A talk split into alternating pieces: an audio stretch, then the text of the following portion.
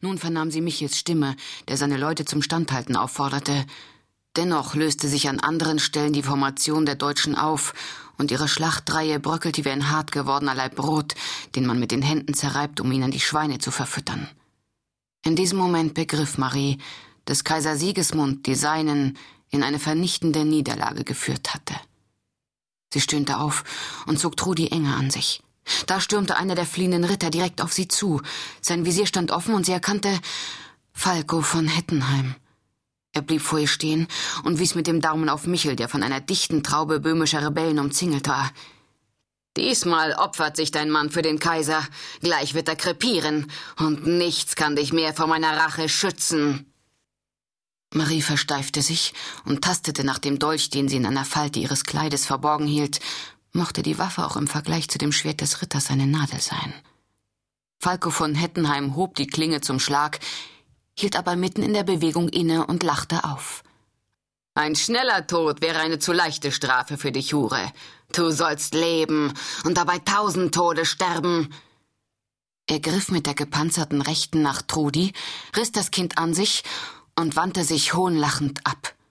Mit einem verzweifelten Schrei wollte Marie ihm folgen, um ihre Tochter zu retten.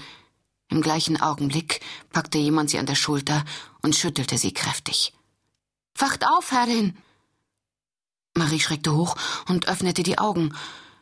Da gab es keinen Falco von Hettenheim mehr, auch keine Böhmen und keine deutschen Ritter, sondern nur ein friedliches grünes Ufer und einen träge fließenden Strom. Sie selbst befand sich auf einem schlanken, von zwei hurtigen Braunen getreidelten Flussschiff und sah Annie und Michi vor sich stehen, die sie sichtlich besorgt musterten. Was ist mit euch, Frau Marie? Seid ihr krank? fragte der Junge.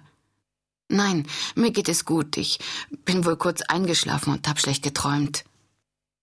Maria hob sich, brauchte aber die helfende Hand ihrer Leibmagd, um sicher auf den Beinen zu stehen. Schlechte Träume nicht gut. Inzwischen vermochte Annie sich zwar fließend auszudrücken, aber wenn sie sich aufregte, fiel sie in ihr früheres Stammeln zurück. Marie lächelte ihr beruhigend zu und trat an den Rand der Barke. Während sie den grünen Auwald betrachtete, der an dieser Stelle bis in den Strom hineinwuchs und die Pferde zwang, durch das Wasser zu laufen, glitten ihre Gedanken wieder zu dem Traum zurück. Sie hatte ihn so intensiv erlebt, dass sie den Geruch des verschossenen Pulvers noch in ihrer Nase zu spüren glaubte.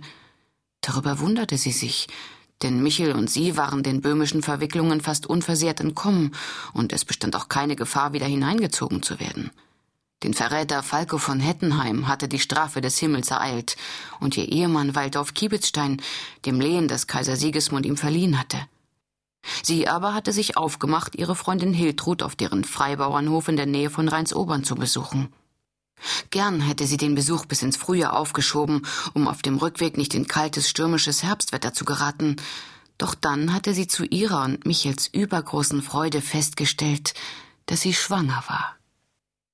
Sie wollte Michels Patensohn Michi jedoch persönlich nach Hause bringen, denn Hiltrud hatte ihren Ältesten seit mehr als zwei Jahren nicht mehr gesehen. Und ohne den Jungen hätten Michel und sie in Böhmen ein grausames Ende gefunden. Marie war Hiltrud überaus dankbar, dass die Freundin ihr bei jener Flucht aus der Pfalz ihren Sohn mitgegeben hatte, obwohl diese nicht von ihrem Plan überzeugt gewesen war. Du bist heute sehr in Gedanken, Annie blickte Marie verwundert an, denn ihre Herrin und Freundin war normalerweise gelassen und aufmerksam. Ihr Senieren musste wohl mit ihrer Schwangerschaft zusammenhängen. Annie wusste, dass Frau Marie und ihr Mann sich diesmal einen Sohn erhofften, dem Michel das Lehen würde vererben können. Mit Rudi gab es schon eine Tochter, aber die würde später einen Ritter heiraten und Herrin auf dessen Burg werden. Der Kaiser hatte zwar erlaubt, dass sie das Lehen erben konnte, doch selbst dann würde es keinen weiteren Adel auf Kiebitzstein geben, sondern den Sippennamen eines anderen Geschlechts.